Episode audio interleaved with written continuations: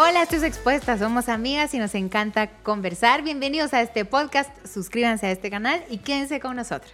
Este episodio es patrocinado por Beleza. Em, ellos quieren regalar un colchón de niño y un colchón de mascota. Pueden seguirlo en sus redes, que le vamos a dejar acá sus redes. Eh, para que puedan estar pendientes de cómo van a hacer el sorteo. Déjenme contarles que José Juan, mi bebecito, duerme en una camita de ellos y es súper rica. Así que gracias a Beleza por este episodio. Muy bien. Bueno, hoy vamos a hablar del miedo. No necesariamente será como una clase, entender lo que, hay detrás, sino lo que queremos es exponernos en los miedos que hemos afrontado en la vida, cómo nos fue, cómo los atravesamos.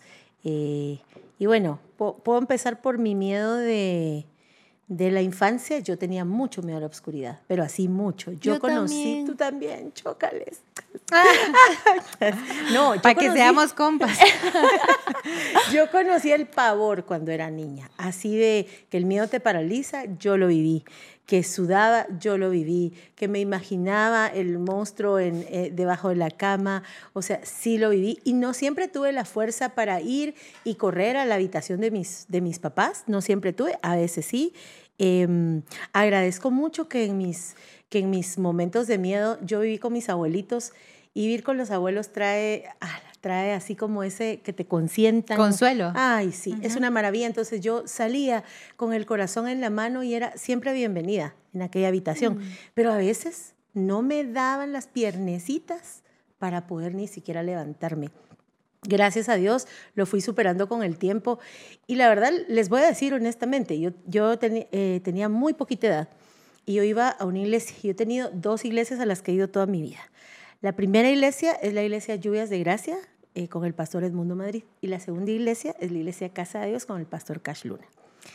Cuando yo era chiquitita, le conté al pastor que sentía mucho mm. miedo y ese hombre se encargó de que yo me memorizara los versículos que me iban a servir para cuando yo estaba librando mi batalla. Entonces ahí me tenían de, en paz me acostaré y así mismo dormiré y no temas porque yo estoy contigo.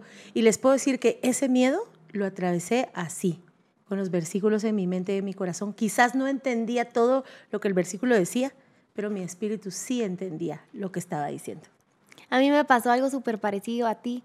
No, ni sé, ni sé cómo empezó ese miedo, solo me recuerdo que empezaba a atardecer y, yo empezaba literal a que mi cuerpo, como tú decís, mi cuerpo empezaba a sentir miedo. Eh, me dormía, de primero dormí hasta los 12 años con mi hermano porque yo tenía mucho miedo, yo no me quería ir a dormir sola, hasta que mi huichito, así de, bueno, este, ya tengo 13 y se dice aquí, pues cada quien en su cama, ¿verdad? Pero dormíamos juntos, después mis papás me pasaron a mi cuarto, dejaba encendida la luz del corredor, la luz de mi baño, así dormía, y me, me recuerdo que mi hermano se levantaba a medianoche a cerrar su puerta y yo escuchaba, o sea, literalmente no descansaba también porque yo estaba pendiente cualquier sonidito. Y él cerraba la puerta porque le entraba luz por el corredor, literal en la cara, le caía. Entonces él cerraba la puerta, yo escuchaba y yo me enojaba y me levantaba y le decía, no cerres tu puerta. Y, la volvía a abrir y me volvía a, a dormir. Así estuve eh, me compraron un chihuahua, me recuerdo. Eh, dicen, bueno, el chihuahua ya tiembla, pues, pero que tú le pasas sus emociones al chucho. Y de verdad, el chucho temblaba así, todo el tiempo estaba así, de verdad, no sé, pues no había tenido otro perro, se llamaba Joselito, no le pudimos cambiar el nombre. Joselito. Entonces mi papá me decían, mira, pues te vamos a comprar este perro, es chiquito, puede dormir contigo y cualquier cosa, el perro va a ladrar. Si pasa algo, él va a sentir antes que tú y va a ladrar. Primera noche el perro ladrando porque la casa nueva. Perro lleno de cosas No, pero verdad, el perro como temblaba, mi Joselito. Al final lo paramos regalando porque, porque todo, todo lleno de pánico el perro. La cosa es que me compraron un perrito. Logré cerrar la puerta ya de mi cuarto y creo que mis papás estaban más ayudando a mi hermano a que pudiera descansar bien porque la luz le pegaba. De ahí mi, mi temor era muy grande, era muy, muy fuerte, yo lloraba. Em, me, mi mamá llegaba conmigo, se acostaba, yo le agarraba la pijama para que ella no se, no se fuera y sentir cuando ella se fuera. Entonces, mm. como uno ya ya está dormido, se siente, ¿verdad? Pero a veces sentía y le volvía a agarrar la mano y mi mamá se quedaba ahí conmigo. Y llegó un pastor a orar, me recuerdo que sacaron peluches peluches, unas máscaras que estaban y que rompían, ya saben, iban a orar, a ungir, literal. Yo creo que después, no me recuerdo, pero, pero después vino un perro, el chihuahua este que les cuento. Pero literalmente, si me puedo exponer, yo creo que he sido bastante miedosa. Em, cuando Juan Dios se va ahorita de casa, Juan Dios se va y yo tengo que echar como que triple llave, ya saben. Eh, y sí, me da un montón de cosas. Incluso he tenido conversaciones con él de que él está afuera y yo, mi amor, tengo mucho miedo. Y lo que hacía de chiquita, yo qué pena era, pero lo que hacía de chiquita era que me tapaba hasta, hasta, hasta, la, hasta la frente para no, para no ver. Y literal eran cosas muy imaginarias, porque no me había pasado nada, pues solo... Solo, claro. Solo me daba mucho Pero se sentía real. Sí, sí. sí. Sí, saben que el video, no sé, de verdad este va a ser, no sé cuántos episodios nos va a permitir Dios grabar, pero creo que este es, este es mi tema, con lo que más he luchado toda la vida, pero las escucho como del consuelo que les daban a ustedes y a mí era al revés. Yo creo que mi papá me lo dijo cuando ya tenía como unos 27 años. Sos, eras tan miedosa que yo pensaba que no ibas a tener amigos, que no ibas a conducir carro, que no ibas a tener novio, que no ibas a poder hacer nada porque tu miedo de verdad era muy grande. Insectos, alturas, y por alturas me refiero, obvio, a una grada de 30 centímetros, el mar, o sea, me recuerdo mm. todo, pero mi papá en su afán de ayudarme es como una película de Eugenio Derbez que tiene un, miedo profundo y entonces el papá eh, lo, obliga y lo obliga y lo obliga a que haga cosas hasta que él se convierte en un doble de Hollywood. Es una, película bien bonita, pero cuando yo la miraba yo, es mi papá. Mi papá, por ejemplo, me decía, eh, mira, mira debajo de la cama si están mis zapatos, todos viendo tele, acostados así, eh, sábado en la noche. Mm, y yo me bajaba y cuando yo me bajaba, él había amarrado su calcetín a un hilito y lo había tirado para que cuando yo mirara, él jalara y yo pensara que era un ratón. Entonces yo metía la, la cabeza a la inversa que le dicen, o sea. Y cuando, me metía yo, ¡ah! o sea, todo para mi papá era molestarme, bromearme, presionarme. Pero tengo mil recuerdos, mil recuerdos de, de miedo. Entonces, eh, ahora que las escuchaba pensaba más o menos tres cosas. Uno, que creo que Dios me sanó el temor. Y hablo como de, se va a escuchar súper místico y todo, pero creo que no, no lo comprendes totalmente hasta que lo vivís. Hay unas reuniones que se llaman encuentros en Iglesia Casa de Dios. Cuando yo me fui a mi encuentro, literalmente fue libre del temor profundo que tenía a la redonda, generalizado. Número dos, los que he superado que yo como que me he aplicado, que he tomado como, como bastante conciencia de decir, estás exagerando. Esto no ha puesto en peligro a nadie, ni siquiera en riesgo, esto vive en tu cabeza. Y número tres, los que tengo, o sea, los que, por ejemplo, estar hoy aquí en el podcast y tener una cámara enfrente, pero casi nadie me cree por mi trabajo, no, fijo, no, te cuesta hablar en público. Pero la gente que me conoce de cerca sabe que mis hermanas se burlan muchísimo de mí. La primera vez que expuse en el colegio, tenía tanto miedo a hablar en público que me temblaba así como calabrita, así, así que te hace. Y yo me recuerdo que hablé un poquito y me descompuse tanto que de ahí en adelante hablar en público para mí, o sea, en este momento que como hay más personas acá del equipo con nosotras, yo todo el tiempo estoy con el rollo de, va, dale, habla, dale, habla, dale. Entonces, como que es un tema con el que constantemente entiendo, Dios me está soportando la vida. Y, y de ahí yo creo que una vez te lo dije a ti, Dios no ayuda, Dios sustenta. Esto es una ayuda, esto es un sustento. Un sustento es una base, pero una ayuda es un auxiliar. Y en ese tema yo creo que entendí en mi vida que Dios no te echa una manita, no es una ayudita, Dios te sustenta. Y de todo, o sea, si tengo mil historias para contarles, de verdad. hace un tiempo conocí a, la a la perrita de mi novio y cuando era niña un perrito me, ¿Te mordió? me mordió. O sea, yo trataba, yo creo que les he dado cuenta, yo trataba de disimular así de que, ay, todo bien, o sea, voy a desarrollar el cariño a este can, pero, o sea, solo no, solo no, solo, o sea, un perrito de este tamaño y yo, pero la toqué, la abracé, o sea, hice lo posible por darle esto no va a provocar que no toque a la perrita. No sé si me, voy a entender. Claro. Bueno, y estos miedos son como, bueno, está bien, los podemos ir lidiando, podrías haber evitado todos los perros del mundo, bueno, ahí, ahí vamos. Pero les quiero hablar de este otro. Eh, creo que es un mix el que yo tuve. Eh, era miedo, no sé bien, tal vez el mix de, tenía miedo al rechazo, al abandono juntito. Ya. Y eso, por historia, porque yo creo que, bueno, el miedo es una emoción, es esta respuesta automática de la experiencia humana, pero ojo, no tiene un carácter permanente. O sea, ningún ser humano fue creado para que viva en miedo. Eh, de hecho, la Biblia dice que el temor trae consigo castigo. Los episodios de miedo es como estar castigando tus emociones, o sea, es una cosa fea y desagradable. Entonces yo me recuerdo que desarrollé, pero lo estoy desarrollé este temor y estoy viajando a cuando era chiquita y como tenía esa especie de eh, que, eh, esta especie de soledad, pero esa soledad que se llama abandono, a esa. Yo me recuerdo una vez que mi papá Gustavo me iba a ir a traer al colegio, pero se le, o sea, me olvidó. Se tardó. No, me olvidó el Ah, hombre. O sea, a veces pasa. Ojalá se hubiera tardado. No, ojalá se hubiera tardado. O sea, lo tuvieron que llamar y lo tuvieron cuando se acordó es la nena. Olvídense, yo en aquel patio ya de colegio, ya con nadie ahí, era una cosa, era una angustia. O sea, yo me recuerdo que yo conocí la angustia chiquita. Luego entonces voy viendo cómo eso se va transmitiendo como en la adolescencia y en la adultez.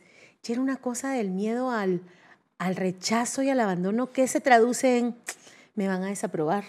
Eh, si no hago tal cosa, se van a ir, no van a ser mis amigos. O sea, si yo tenía esa especie que desarrolla lo que se ha llamado una especie de, de necesidad de aprobación, de quedar bien. Y saben que yo creo que se pierde mucho ahí, mucho el sentido de la dignidad propia y personal.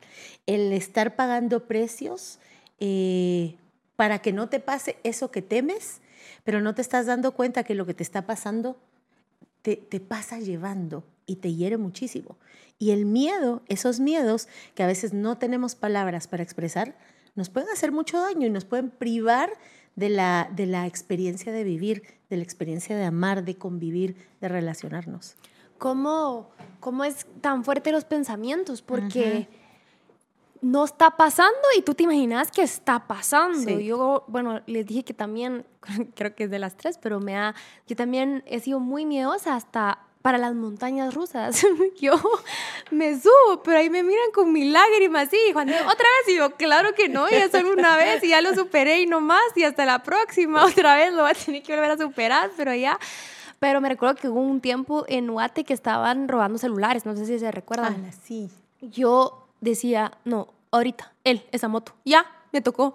Y yo así de, y me... Meli bajaba la de- ventana, aquí está. Meli, chócale. Me Síndrome del motorista, yo también lo tuve. Qué cosa más horrible para los que nos están viendo de otros lados. En Guate una temporada en la que estaban asaltando, pero como todos los días asaltaban a alguien em, en- literal en moto, caminando, te tocaban el vidrio y te pedían el celular.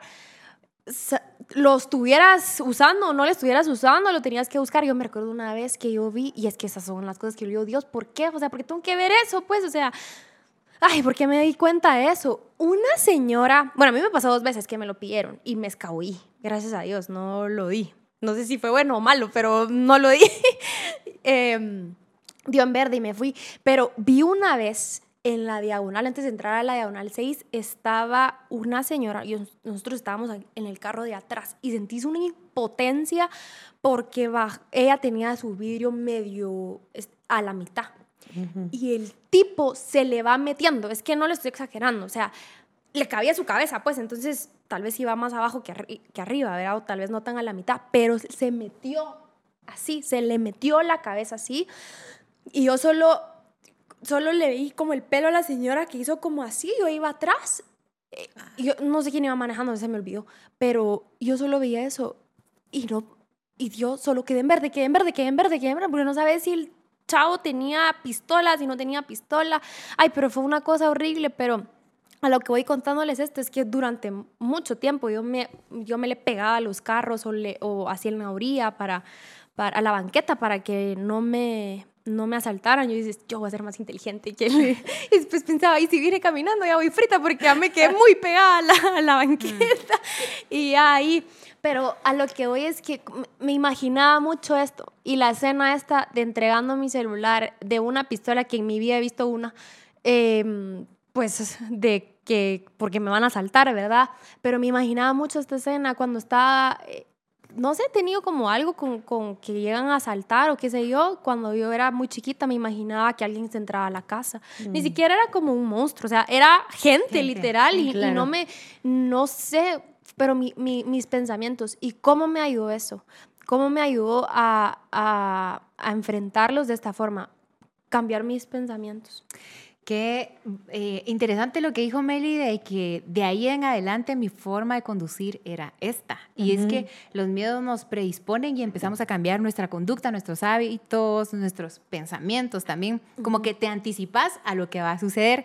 Yo me recuerdo que una vez entré a, a la cocina de mi casa y cuando salí en el comedor, una lagartija o no sé qué, un reptil así chiquito. Y tú me llamaste. Sí. Entonces, aló, vos estoy encerrada en la cocina. ¿Por qué? No puedo pasar a mi cuarto. ¿Por qué? Porque afuera hay un reptil. Una lagartijita o una araña, algo así. Ajá. Me llamó psicóloga, va. Eh, Mais, dimensiona. Es un animal de, no sé, 12 centímetros. Si tú me dices no sé cuánto, él te tiene miedo a ti. Pero yo miraba un dinosaurio, sí, claro. o sea, yo miraba un cocodrilo afuera. Y yo, Maya, no le entré psicóloga, en serio, le decía yo, Maya, en serio, Maya, tengo miedo. Espérate, respira. Decía, mira, quiero llamar a la garita. ¿Cuánto tiempo llevas ahí? 40 minutos. O sea, yo llevaba 40 minutos así, sí paso, sí paso. Y no pasaba, y no pasaba, y no pasaba. Y o sea, al fin creo que me animé, salí corriendo a pedir ayuda y alguien me hizo favor de agarrar al animalito y, y sacarlo. Pero, o sea, me, me, detuvo y por muy que suene, eso nos pasa en, en, la vida de verdad. Así es. Uno, nos condicionan nuestras acciones futuras de cosas que no han pasado. Te paraliza. Sí, nos paraliza. Y también que nos priva de vivir a plenitud tantas uh -huh, cosas uh -huh. eh, que cuando nos damos cuenta, esta pregunta creo que es la que más me ha ayudado a mí con el tema del, del, temor. ¿Qué harías hoy si no tuvieras miedo? Cuando me hicieron esa pregunta la primera vez, yo, puedes decir ahorita como 20 cosas.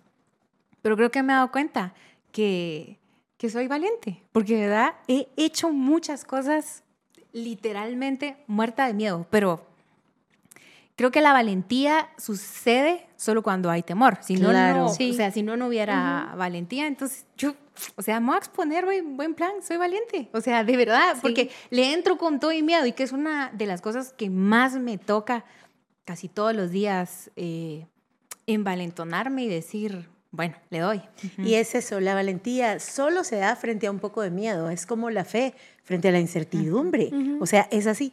Entonces, uh -huh. miren, vamos a, a, ver el miedo desde otro, desde otro punto de vista. Todos vivimos una experiencia de miedo y es bien interesante ver a David en la Biblia. Yo cuando veo a David frente a Goliat, yo no veo miedo. Ah, pero con Saúl, sí. Ah, uh -huh. pero se fue a la, fue, se fue a la cueva. O sea, fue el miedo el que metió también a Elías en la cueva. Fue, o sea, es parte de la experiencia humana. Cambia nuestra interpretación. El miedo, aunque es una vivencia de todos, uno aprende. En tu casa te dijeron, ah, le vamos a quitar el miedo, Dale. vamos a bajarlo, vamos. Aquí era, no, venite, no pasa nada, prende la luz, ya vas a ver que no hay, prendían la luz, me tranquilizaba, apagaban la luz otra vez, o sea, uh -huh. pero ahí cada quien va aprendiendo cómo lidiar con él. Uh -huh. Pero no siempre somos niñas. Y ya llega un momento en que eso es lo tuyo. Yo me recuerdo uh -huh. que pasé ya en la adolescencia una noche de esas en donde yo dije, no, yo no puedo levantarme a buscar la cama de mis padres. No puedo, no me lo voy a permitir. No, me leí un mi libro toda la noche, pero mire, no me importa. Yo no pego los ojos. Yo no pego los ojos porque aquí algo pasa cuando hay oscuridad. Estoy despierta. sí, estoy despierta, por cierto.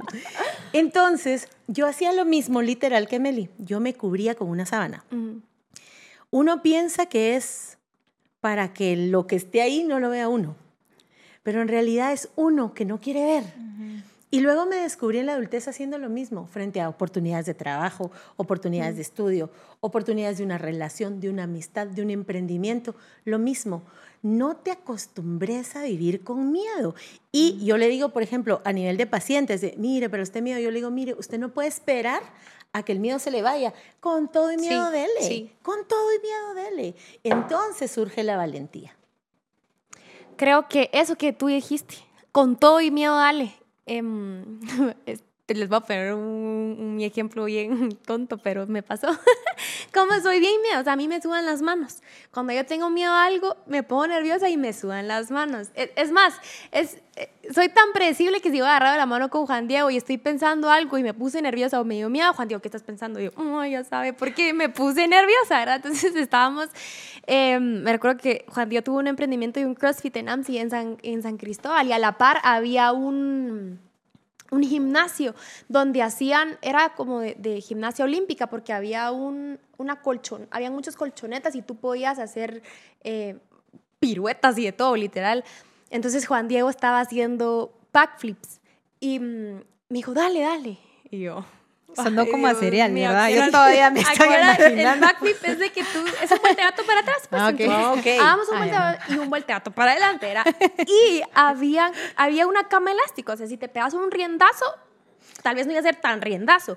O si caí, podías caer en una piscina de, de- de esponjas, entonces no te iba a hablar, pero ustedes me veían a mí con, una, con unos nervios, pero ahí. Dije, hoy me sale. Y probaba. Y cada vez que le daba, me ponía así en la orilla y sudaba en las manos. Y, y me sudaba en las manos. Hasta que pude y dije, ya, me pude ir tranquila porque ya lo hice. Ya, ya pasó. No me lastimé. Aquí tengo, estoy completa. No me, no me disloqué. Y se no toca me- sus huesos. Sí. Aquí tengo el cuello.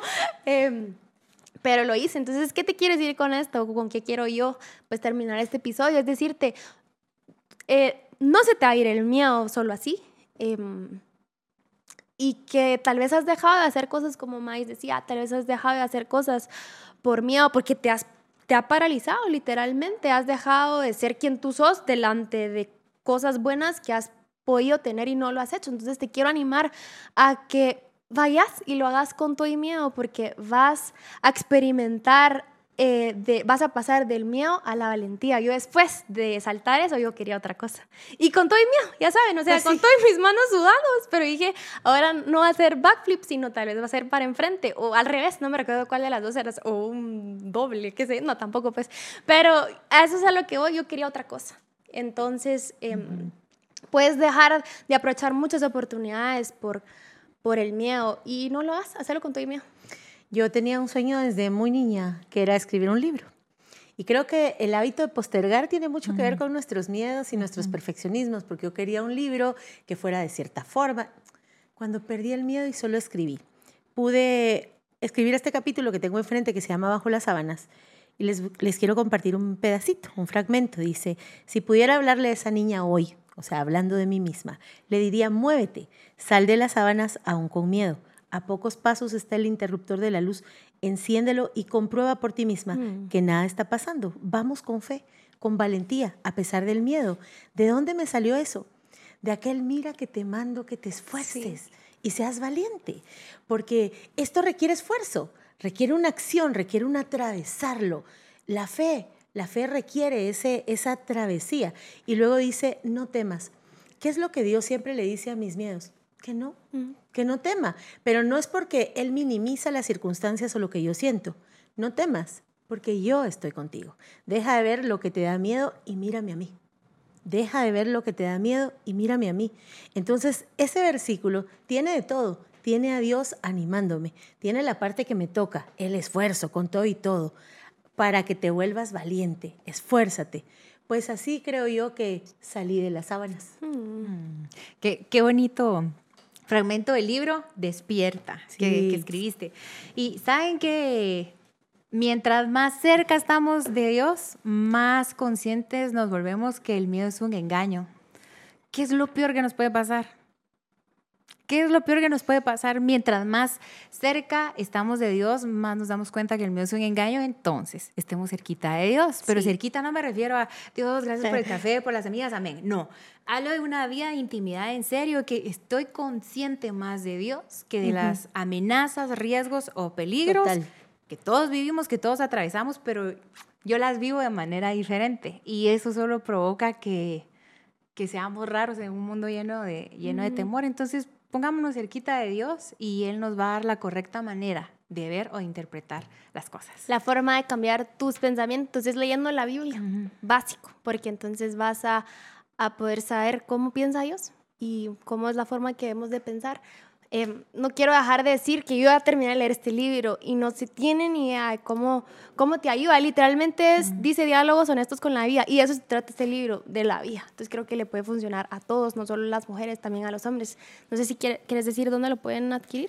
Claro, eh, bueno, pueden pedir la información en redes sociales o si están eh, fuera de Guatemala a través de Amazon y, si están, y si están en Guatemala, y si están en Guatemala, pues a través de, un WhatsApp, el 3715-4835. Va a ser, eh, ay, es lindo poder acompañarlos ahí en las mesitas de noche, en los carros, en todo. La verdad es que creo que todos tenemos algo que compartir y bueno, pues ahí está. Como David, en el día que temo, yo en ti confío. Eso, esa es la respuesta para cada vez que te dé miedo. Bueno, gracias por haber visto y escuchado este episodio. Y tú, si tienes una historia donde el temor es el que es el protagonista, cámbiale el, el libreto y déjate guiar por la voz de Dios.